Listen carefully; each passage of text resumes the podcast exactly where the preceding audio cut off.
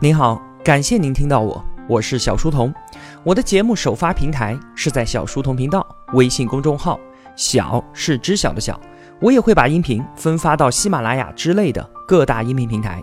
你也可以在公众号内回复两个英文字母 QQ，加入频道交流群，与同学们一起互动交流。小书童将常年相伴在您左右。各位同学，好久不见了。今天呢，我们又要开始解读一本新书了。这本书的名字叫做《黑旗：ISIS 的崛起》，作者乔比沃里克。本期节目的文案有七千五百字，我大约会用二十六分钟的时间为您讲述。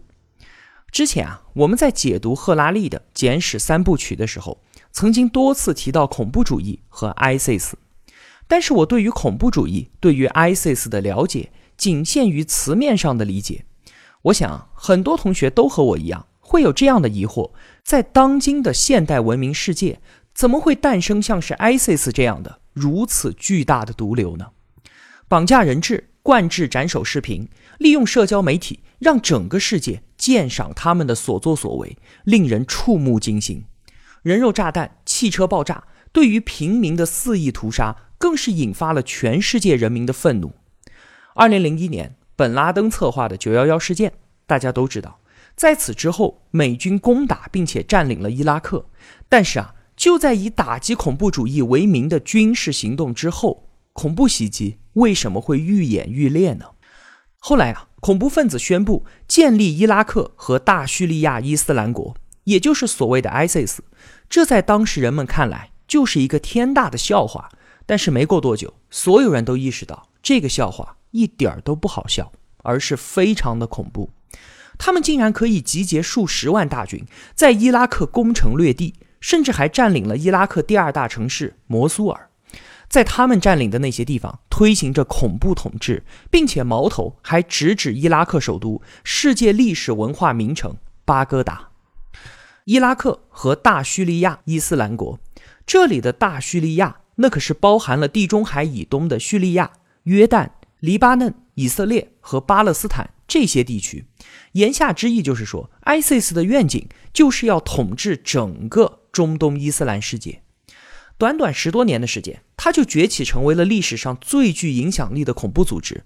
虽然没有任何政府承认它的国家地位，但是全世界都知道这一轮黑色的太阳已经升起了。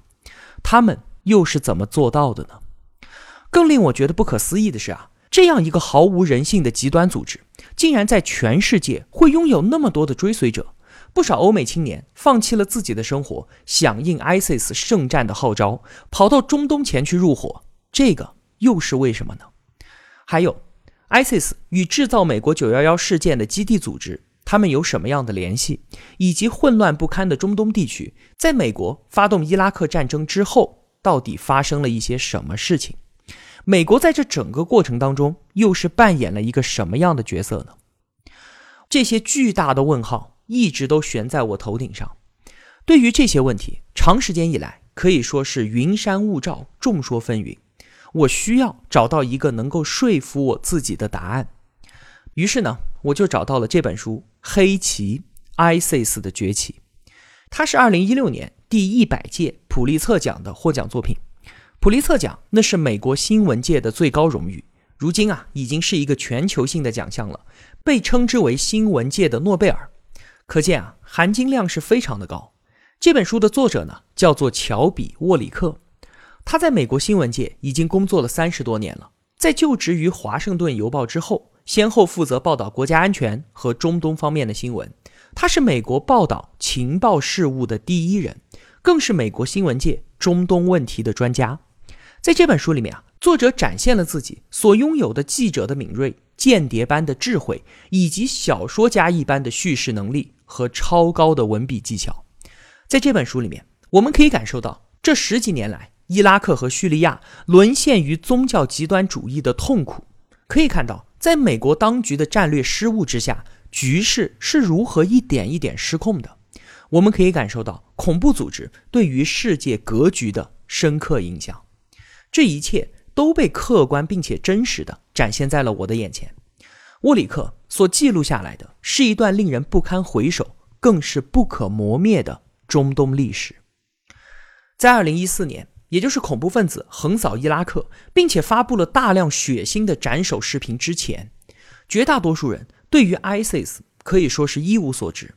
这就像是我们突然进到了一部长电影的中间部分，错过了应该知道的之前的那段历史。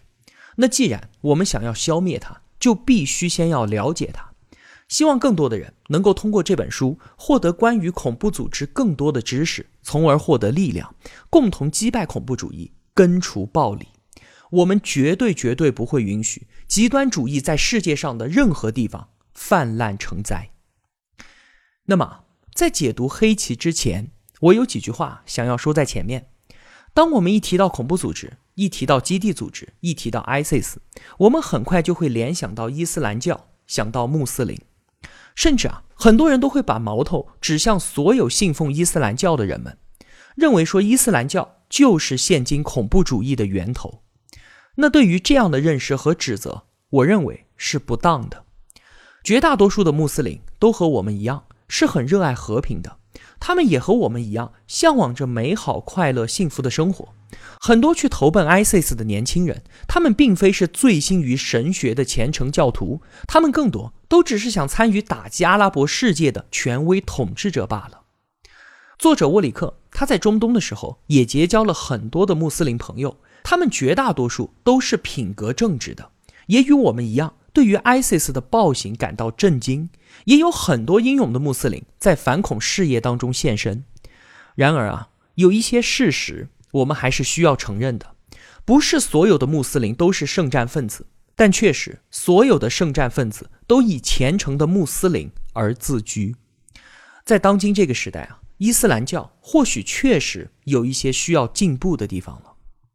埃及总统塞西他就认为啊。基地组织与 ISIS 的暴行，虽然问题并非在于伊斯兰教的核心价值，但却发迹于它的意识形态，在于那些几百年来被穆斯林奉为圣训的思想和观点。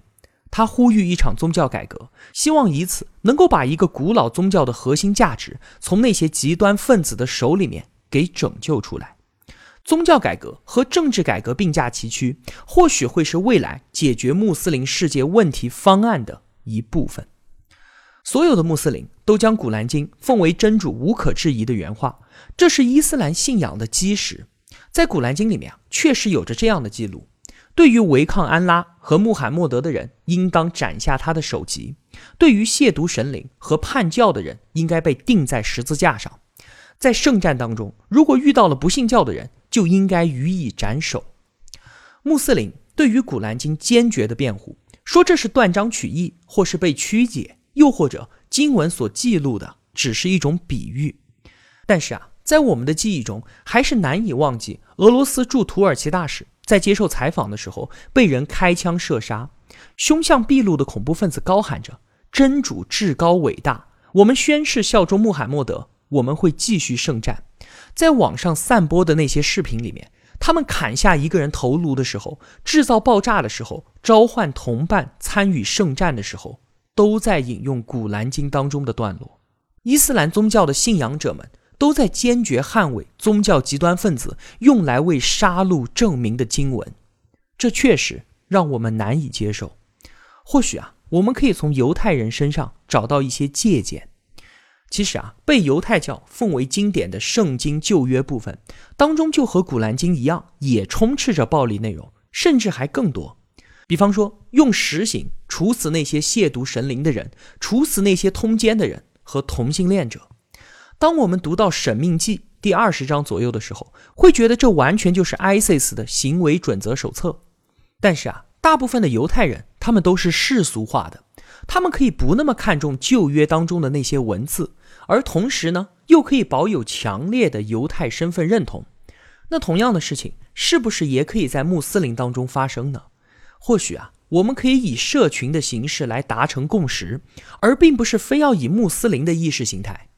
其实啊，我们现在已经可以看到，以意识形态达成共识，其实是非常困难的。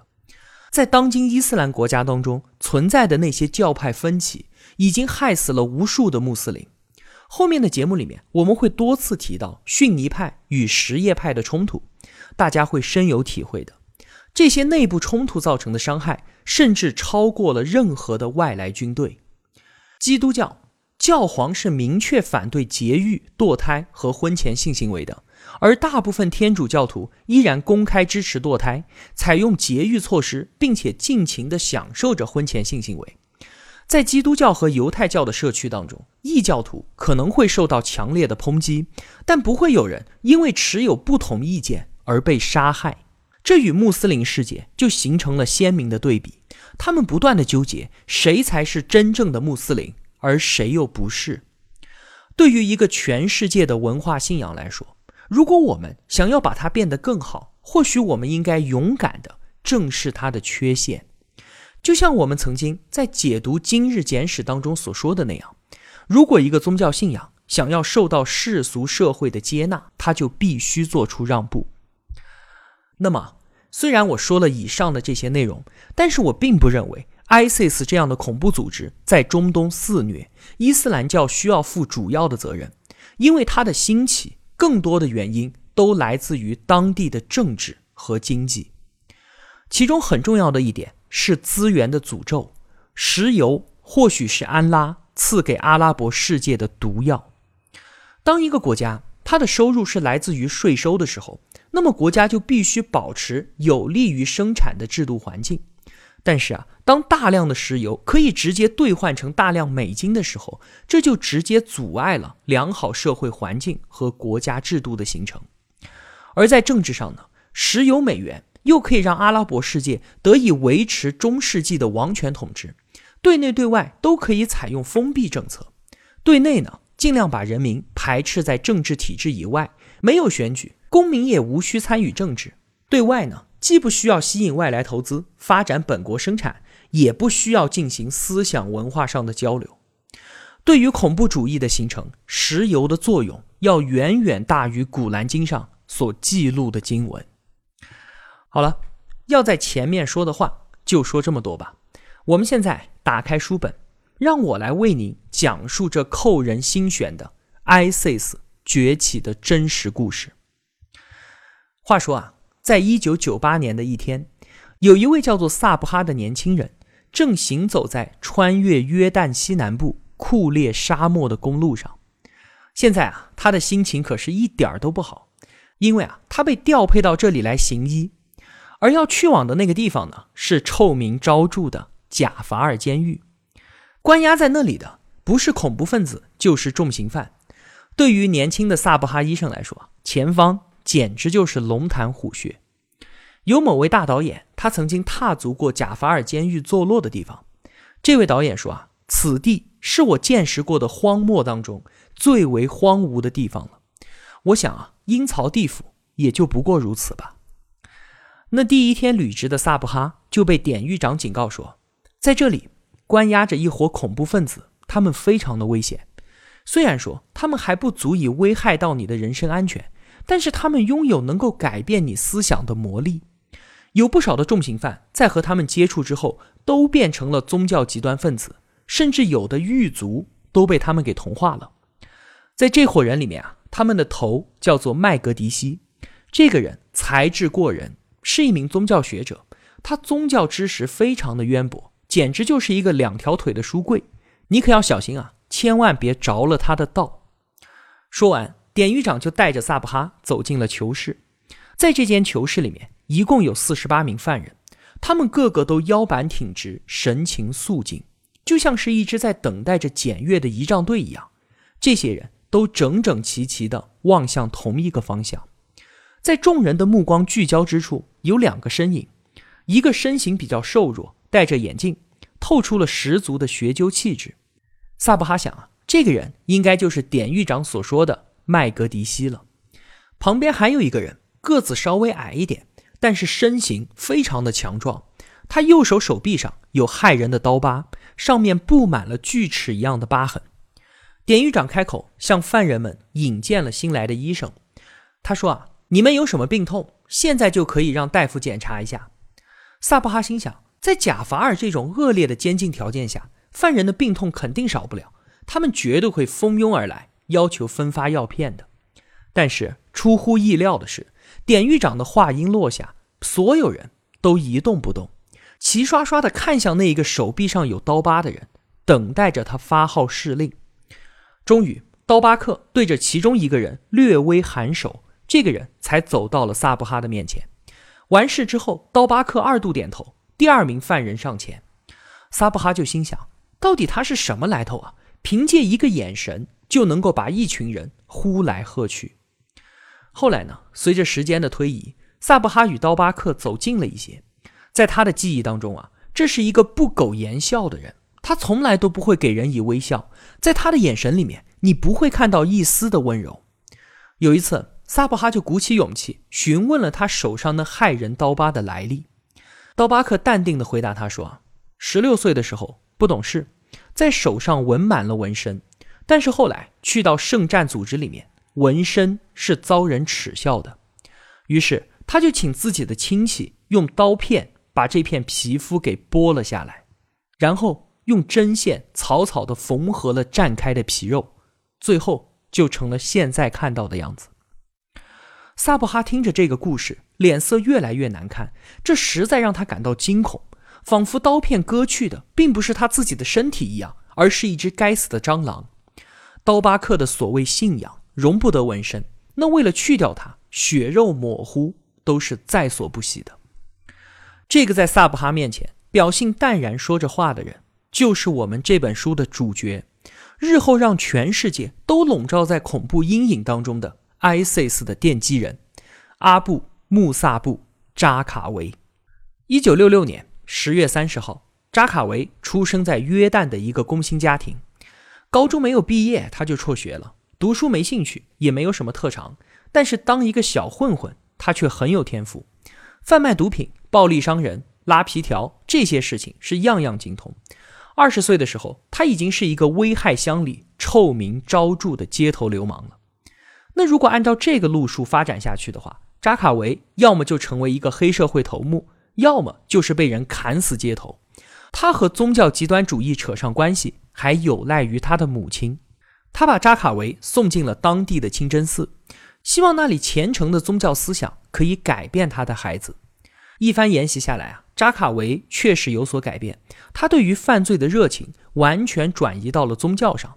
那在这段时间。中东发生了一件大事儿，这件事儿啊，可以说是把扎卡维从一个地痞流氓变成了一个恐怖分子。什么事情呢？是一九七九年，俄罗斯出兵阿富汗，导致了长达十年的阿富汗战争。当时的战争背景啊，我简单向您介绍一下。阿富汗它是位于亚欧两洲的中心地带，对于苏联来说呢，它的战略地位是十分重要的，它是苏联南下阿拉伯海。印度洋的重要通道，俄国最著名的沙皇彼得大帝曾经说啊，当俄国可以自由进入印度洋的时候，他就能够在全球建立起自己的军事和政治统治。那从一九七三年开始，苏联就不断的在对阿富汗政治、军事和经济进行全方面的渗透。在一九七八年的时候，苏联就支持阿富汗人民民主党发动了政变，夺取了政权。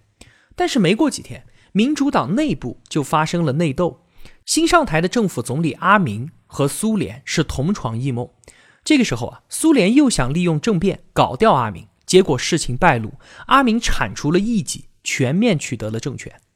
那苏联唯恐丢掉阿富汗这一个战略要地，于是就在一九七九年大规模入侵阿富汗，而阿富汗人民呢，就在国际社会的支持和援助之下，与苏联军队和苏联扶持的政府军。展开了旷日持久的战争。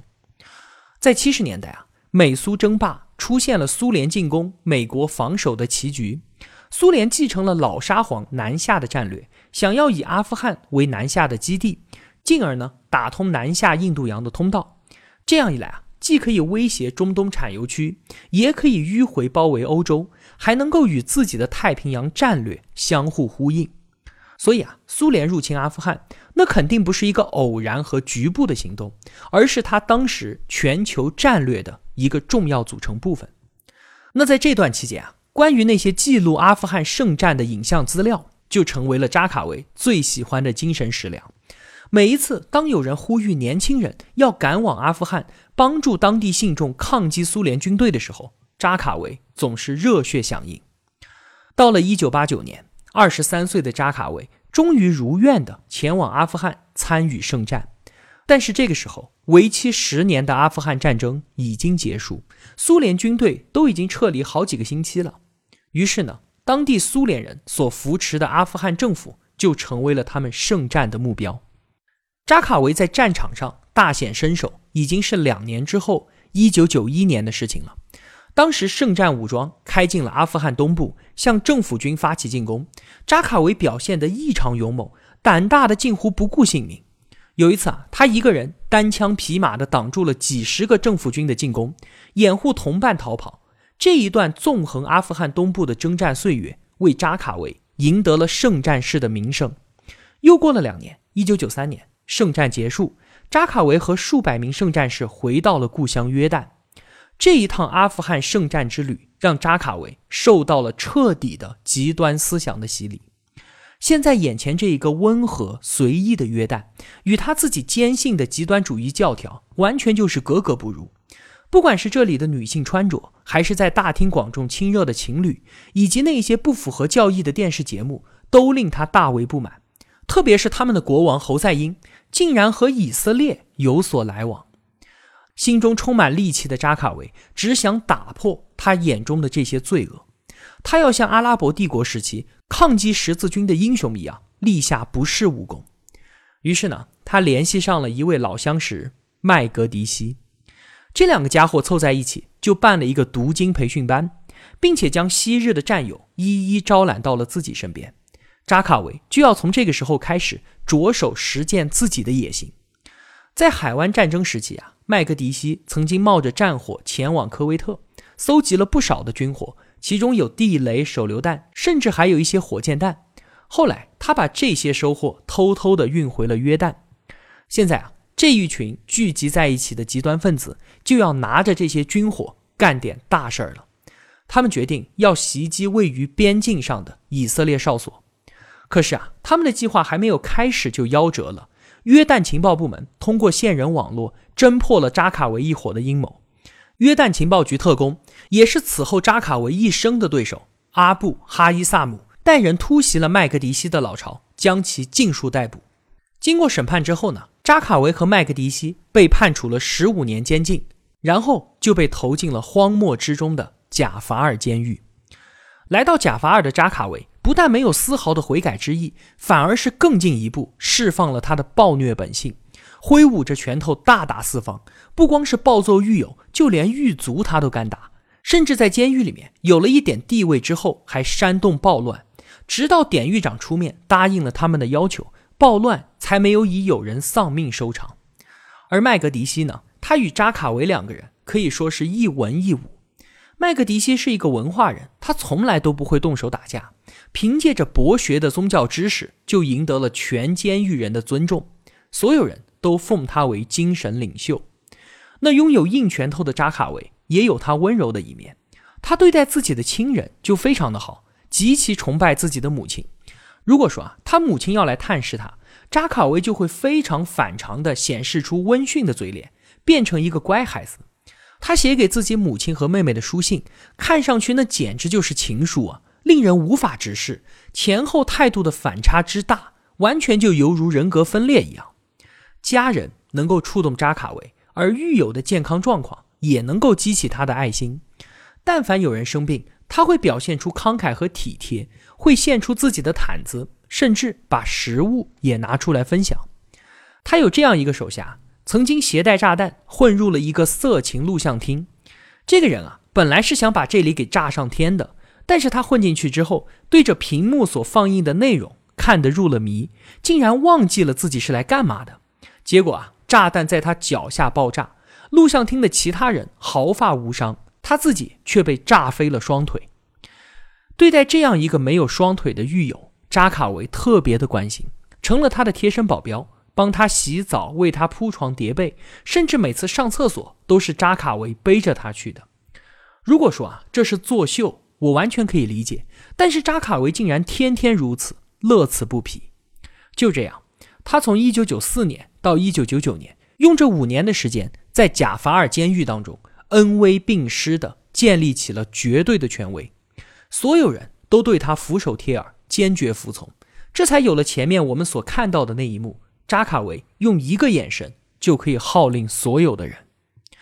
那我不管扎卡维在监狱里面怎么混得如鱼得水，他的刑期可是要到2009年的。再加上他在监狱里面又殴打狱卒，又制造暴乱的，加刑就和加菜一样。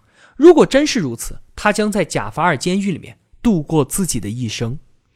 但是很快啊，对于他来说，一件做梦都想不到的好事儿马上就要砸到他头上来了。